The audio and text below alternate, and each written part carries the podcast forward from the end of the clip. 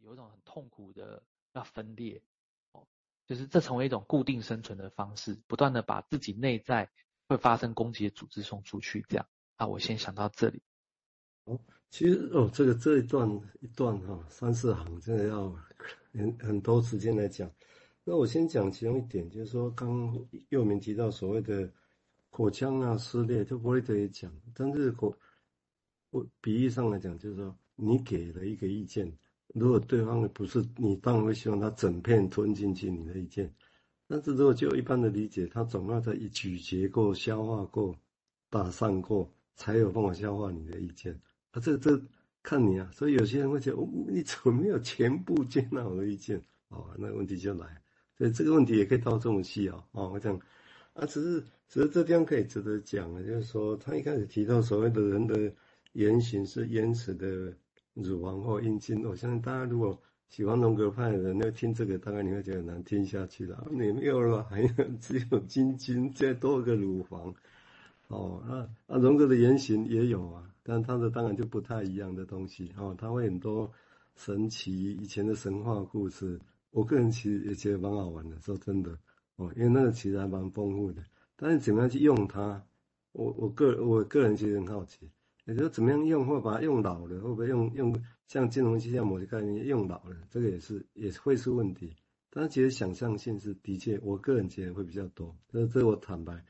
在这地方要讲的就会到，所以到底言行是什么？这每个人定义又不太一样。啊，他这里讲的是所谓的记得。他说：“言行是原始的，primitive，原始的乳房跟阴茎。啊，既然叫做原始的，就表示不是肉体的那种。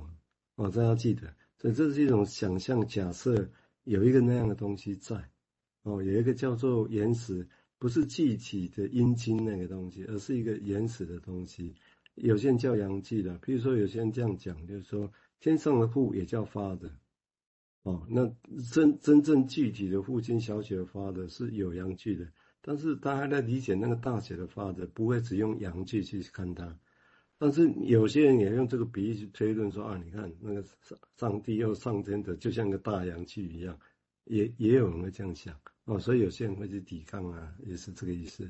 哦，所以这个地方会是一个，但是也就是在肉体的阴茎、肉体的婚姻之前，有一个什么样的东西在那里。哦，那个东西被叫做原始的乳房或的阴茎。其实，如果从这里来推，要去坦白讲，我个人这样想，就从这个，如果大家知道是从这个原始性出发，要去接纳，或者要跟未来我们会有兴趣跟荣格讲的那些言行、其他的神话那那些来做接触，我个人会觉得，我个人其实觉得不会违和啦，因为其实像现在讲的这个原型的乳房跟兄弟跟阴茎，其实指的也是也不是具体的。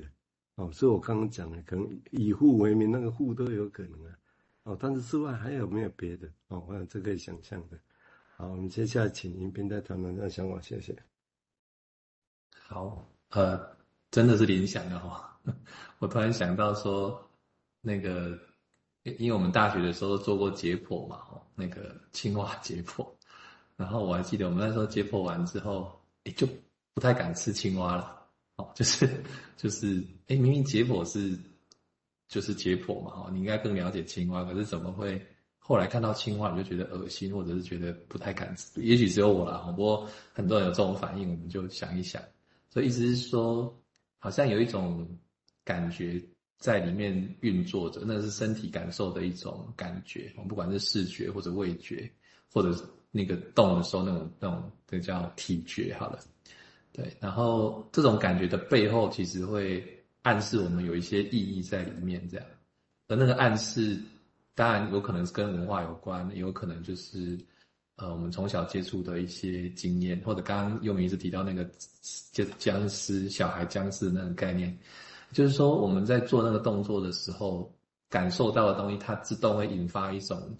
呃，我们的想法，而那个想法可能不见得跟我们直接过去思考过的有关，而是来自于整个文化，或者是整个社会背景，或者是家庭环境的关系。我们这样想那个外来的一个部分。于是，当这两个东西，一个是本能的身体的反应，一个是外来的文化的接触，接在我们的身体里面的时候，我们会有冲突的时候，我们怎么办？那样子啊。对，然后就提到临床上很多人会这样嘛，比方说，呃，刚刚有一些有稍微提到，就是说我在吃东西的时候，我感觉到这个矛盾的感觉，那我就让我不要去吃那个东西，的这样就好了。那但是那个又是你自己身体的需要，于是你就把自己的需要被这样的一个文化的概念给切掉了，这样。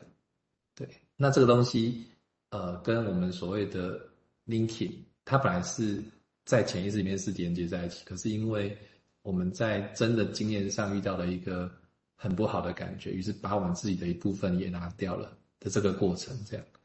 有有点造出来了哈。不过我的意思是说，我们在生活上也许都会遇到这种类似的事情，但是我们并没有疯掉，我们只是在某些小地方，我们会发现有些东西我们就是碰不得。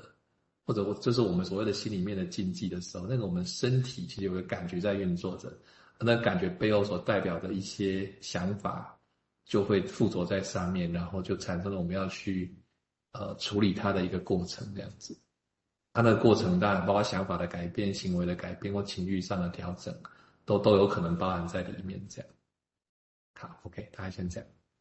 那这个地方他也提到哈，在讲所谓的。第第二句说，所谓的克莱因是指